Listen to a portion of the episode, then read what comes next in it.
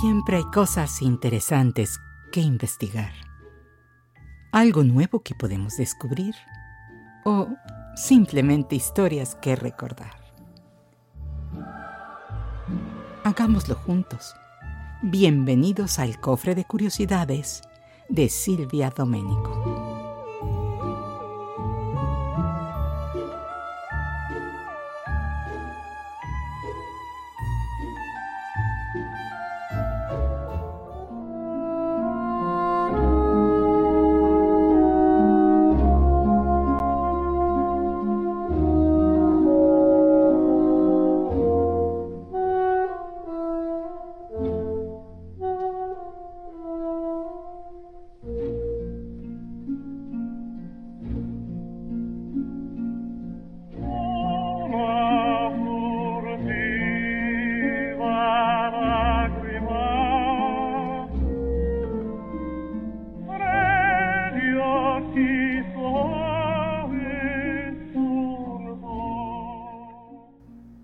Ópera es uno de los géneros musicales que, desde su origen, a principios del siglo XVII en Florencia, Italia, ha permanecido en el gusto de un amplísimo número de público aficionado a ella en diversos países alrededor del mundo.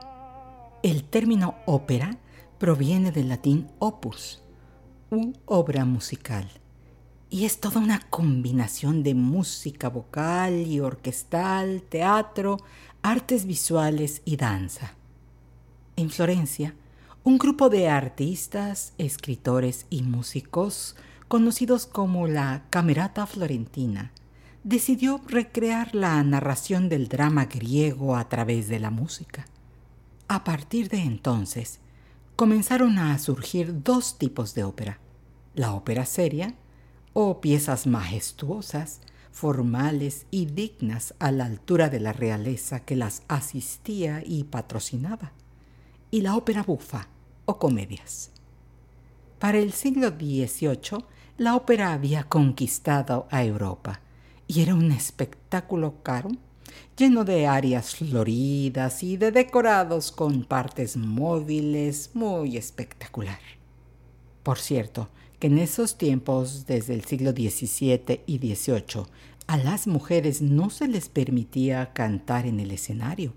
Por lo tanto, los muchachos castrados antes de la pubertad o castrati cantaban las partes de soprano, mezzosoprano y alto. Entre los primeros grandes castratri de ópera se encuentran Baldassare Ferri y Francesco Bernardi.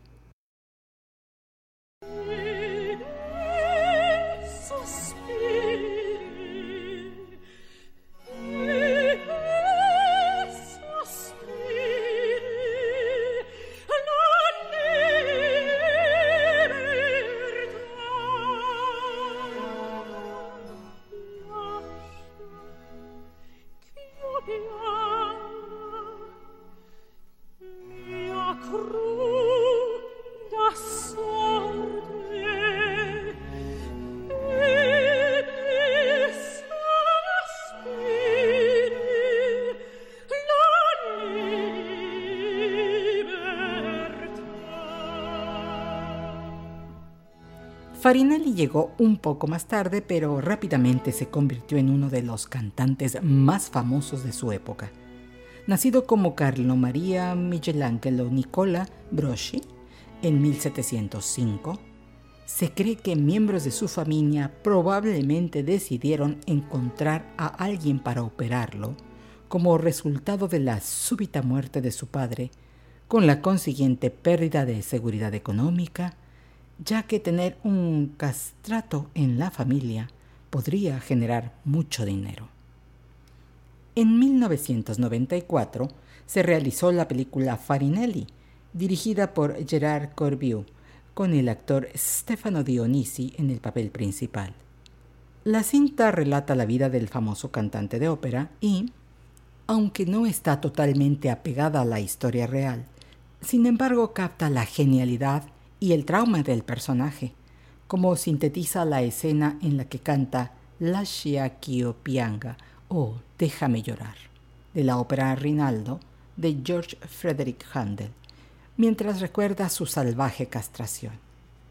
La voz del protagonista se consiguió con la mezcla digital de las voces de la soprano Eva Malas Godlevaska y del contratenor Derek Lee Ragin.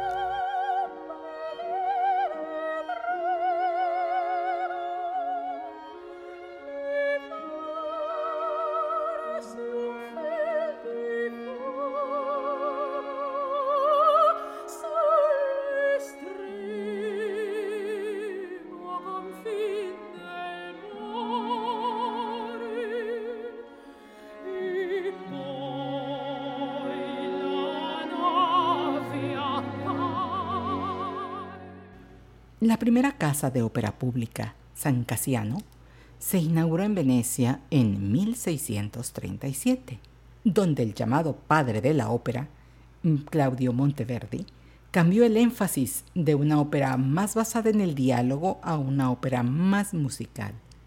Fue aquí donde se representó la coronación de Popea durante el carnaval de 1643, y de esta forma Monteverdi ayudó a colocar a Venecia como la capital mundial de la ópera. Las casas o teatros de ópera son grandes estructuras que con frecuencia tienen una arquitectura muy elegante, amplio escenario, un foso para la orquesta, asientos para el público, piezas de escenografía detrás del escenario y áreas de vestuario.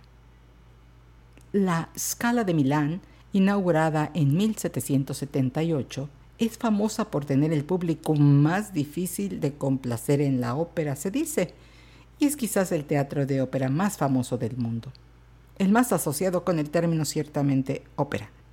Fue construido con cuatro niveles, con palcos separados, y una de las características más ingeniosas de la escala es el canal cóncavo debajo del piso de madera de la orquesta. A esto se le atribuye la magnífica acústica del teatro.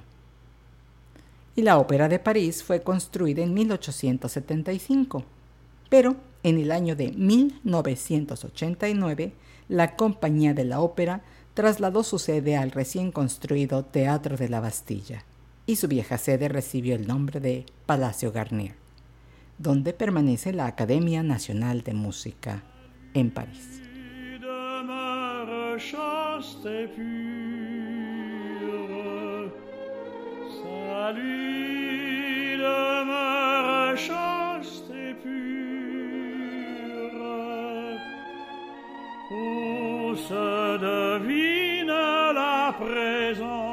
Y no solamente en tiempos modernos se realizan ciertas técnicas de promoción de eventos que en ocasiones podrían considerarse como algo tramposas. Pues resulta que cuando el compositor Charles Gounod se dio cuenta de que su ópera Fausto no estaba teniendo tanto éxito, el productor regaló entradas para las tres primeras funciones a personas de fuera de la ciudad y declaró que los boletos estaban agotados. Preguntándose por qué tanto alboroto, el público comenzó a comprar eh, entradas y Fausto se convirtió así en todo un éxito. También algunos compositores de óperas llegaron a contratar grupos que aplaudían para animar sus obras o abuchear a sus rivales. Como parte de una institución organizada, las agencias de actuación francesas administraban y suministraban aplaudidores que reían fuertemente, fingían lágrimas y mantenían al público de buen humor. Posteriormente, la práctica se extendió a otras áreas, incluidas Italia y Nueva York.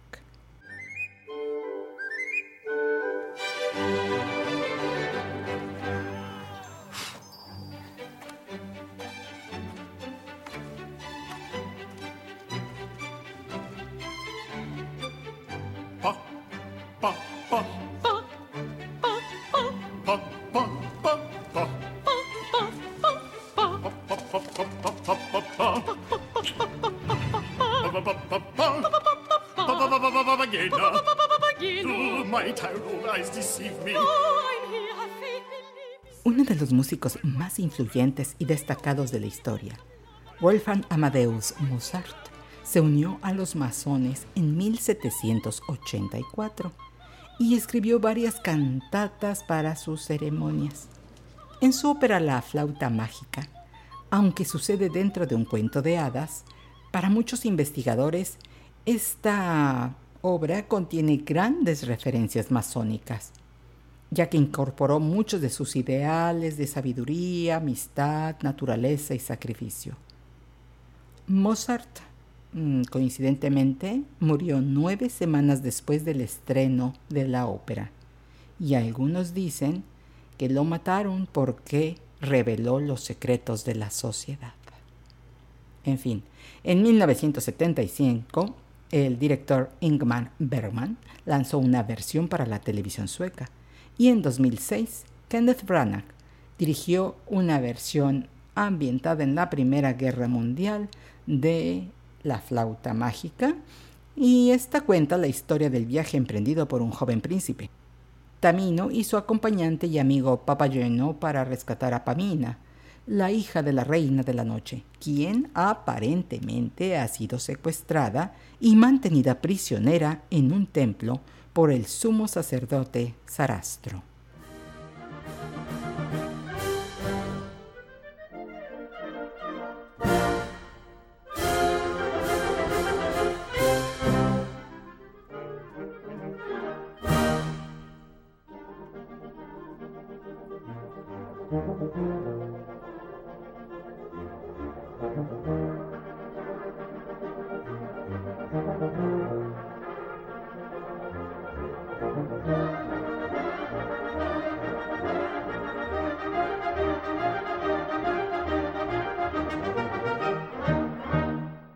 Rossini escribió una de sus más famosas óperas, El Barbero de Sevilla, en solamente dos semanas. Basada en la comedia del mismo nombre, se estrenó en 1816 en el Teatro Argentina de la ciudad de Roma. La trama relata las peripecias de una pareja de enamorados integrada por el conde de Almaviva y la joven huérfana Rosina. Bartolo, preceptor de la muchacha, también la pretende, pese a la diferencia de edad. Para evitarlo, la pareja se vale de la ayuda del barbero Fígaro, quien mediante enredos engaña a Bartolo y consigue unir en matrimonio a los enamorados.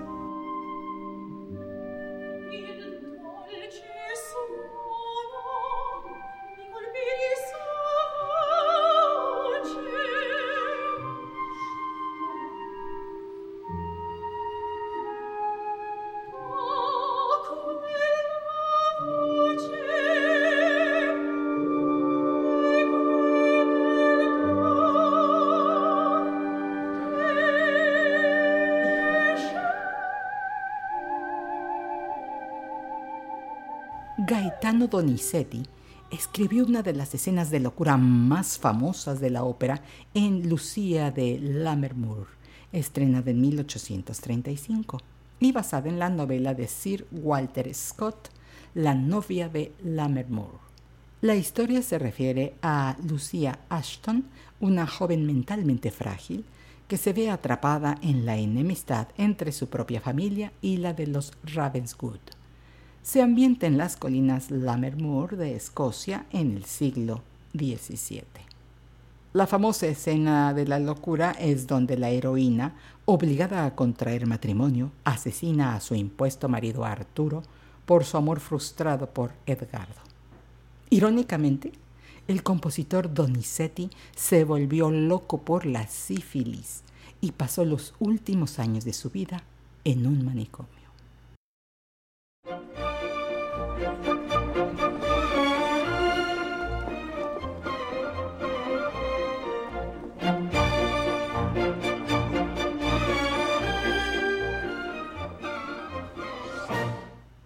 La Traviata del compositor romántico italiano de ópera del siglo XIX, Giuseppe Verdi, es una ópera en tres actos con libreto del italiano Francesco Maria Piave, inspirado en la novela La Dama de las Camelias de Alexander Dumas hijo. Titulada originalmente Violeta, nombre de la protagonista.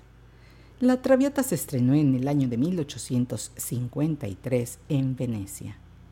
Su historia está basada en la vida de una famosa cortesana parisiense de nombre Alphonsine Plessis, cuya vida es considerada como uno de los mayores exponentes del llamado romanticismo francés.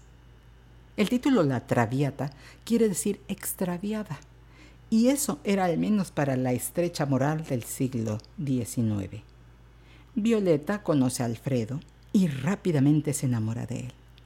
Después de que los amantes huyen juntos, viven felices por un corto tiempo. Sin embargo, el padre de Alfredo, Giorgio, comienza a interferir, preocupado de que la mala reputación de Violeta afecte las perspectivas de matrimonio de la hermana de Alfredo. En 1983, Franco Sefirelli dirigió la versión cinematográfica con la soprano Teresa Stratas y el tenor Plácido Domingo en los papeles principales. La banda sonora de la película, con James Levine dirigiendo la Metropolitan Opera Orchestra, ganó un premio Grammy a la mejor grabación de ópera.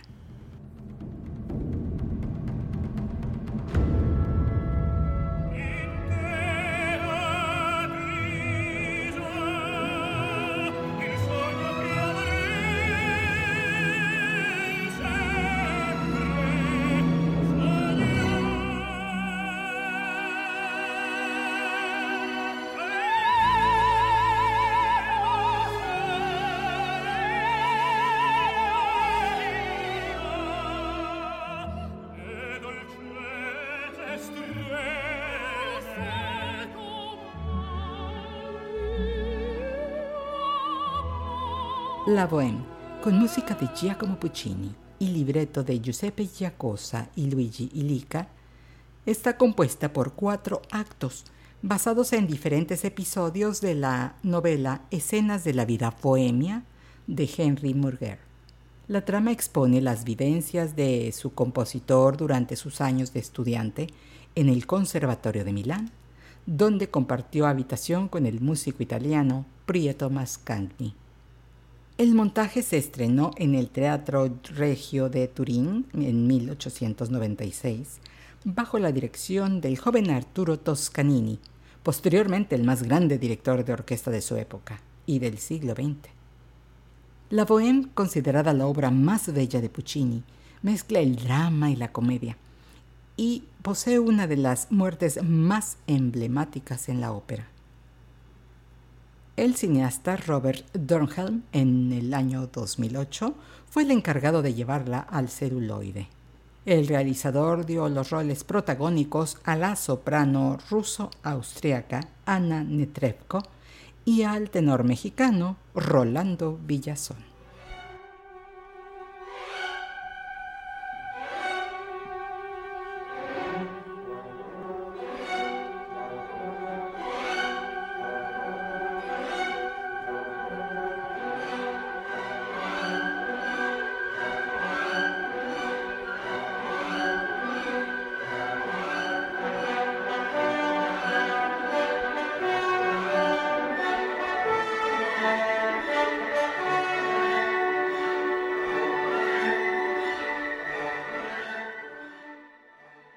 El Anillo del Nibelungo de Richard Wagner es un ciclo de cuatro óperas que por lo general se realizan individualmente, pero Wagner pretendía que se presentaran en una serie como un todo, de tal forma que, realizado de esta manera, se convierte en la ópera más larga del mundo con más de 14 horas y cerca de 18 horas incluidos los intermedios. Wagner lo escribió durante un periodo de 30 años. Se basa libremente en la leyenda nórdica de los Nibelungos, un pueblo mitológico gobernado por el príncipe Nibelungo. Son enanos que vivían en las profundidades de la tierra y se dedicaban a la extracción de metales. Poseían un enorme tesoro que se encontraba en el fondo del río Rin y que habían robado a las ninfas que lo custodiaban. El rey de los Nibelungos poseía un anillo que tenía poderosas propiedades mágicas y atraía la desgracia a su portador. La cabalgata de las Valquirias es muy popular en películas y programas de televisión.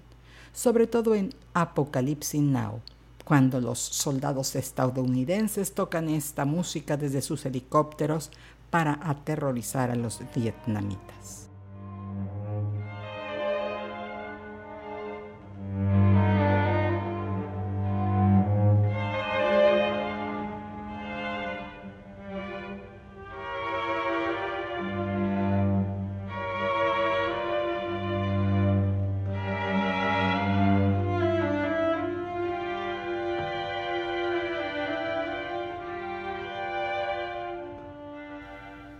Además del ejemplo mencionado, la música de ópera se ha incorporado a muchas películas y comerciales populares. Por ejemplo, el dueto de las flores de Lacmé de Leo Delibes se puede escuchar en The American President, en Tomb Raider, The Cradle of Life, en Superman Returns y Meet the Parents, así como numerosos programas de televisión y comerciales. Ben, did you see that? See what? A woman. What woman? Where are you? I can't see it.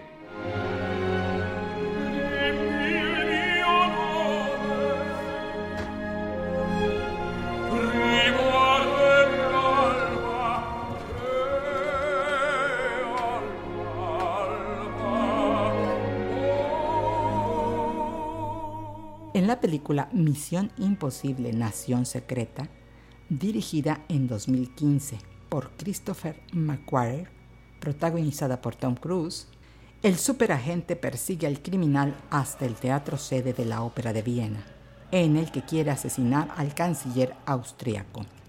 En una secuencia espectacular de más de 10 minutos de duración, la trama gira en torno a este intento de asesinato durante una interpretación de la ópera Turandot, donde Tom Cruise trata de impedir el crimen precisamente en el momento del aria Nessun Dorma, a cargo del tenor Gregory Conde, con perfecta sincronización con la acción.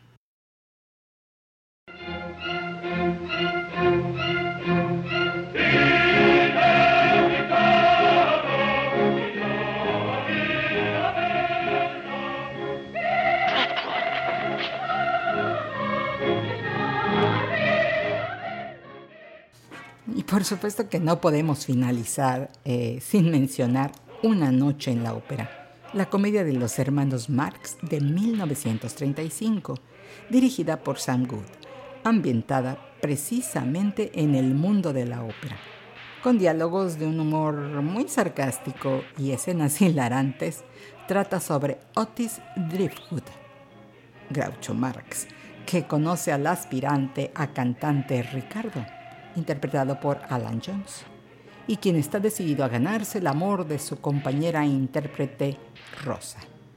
Con la ayuda de Fiorello, quien es Chico Marx, y de Tommaso, Harpo Marx, Otis intenta unir a la joven pareja, pero se enfrenta a la oposición de la estrella Las Parry, quien también tiene la mira puesta en Rosa. Destaca la persecución final dentro de la representación de la ópera El Trovador de Verdi.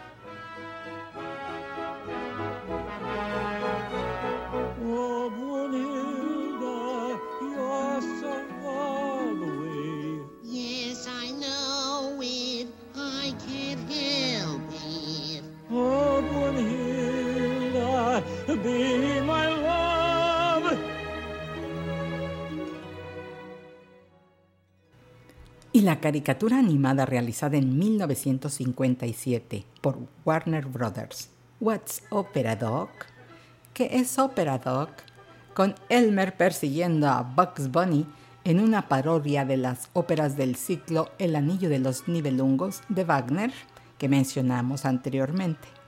En 1992 fue considerada cultural, histórica o estéticamente significativa por la Biblioteca del Congreso de Estados Unidos y fue seleccionada para su preservación en el Registro Nacional de Cine. Además, en 1994, los miembros de la industria de la animación clasificaron a es Opera Dog como la número uno en la lista de las 50 mejores caricaturas de todos los tiempos. Pues hasta aquí por hoy. Con estos ejemplos de óperas famosas que han sido, además de representadas en teatros, utilizadas en ocasiones en versiones de la cultura popular. Después de todos los elementos, según los expertos, este género, que en ocasiones está rodeado de un halo de alta cultura, es un gusto que se puede desarrollar con bastante facilidad, ya que contiene todos los elementos de los dramas televisivos, por ejemplo, como son el amor, la pasión, los celos, la envidia, la traición, la venganza. Héroes y villanos. En fin, todo está en conocer la trama y dejarse envolver por la música y las voces. Gracias por su compañía y hasta la próxima.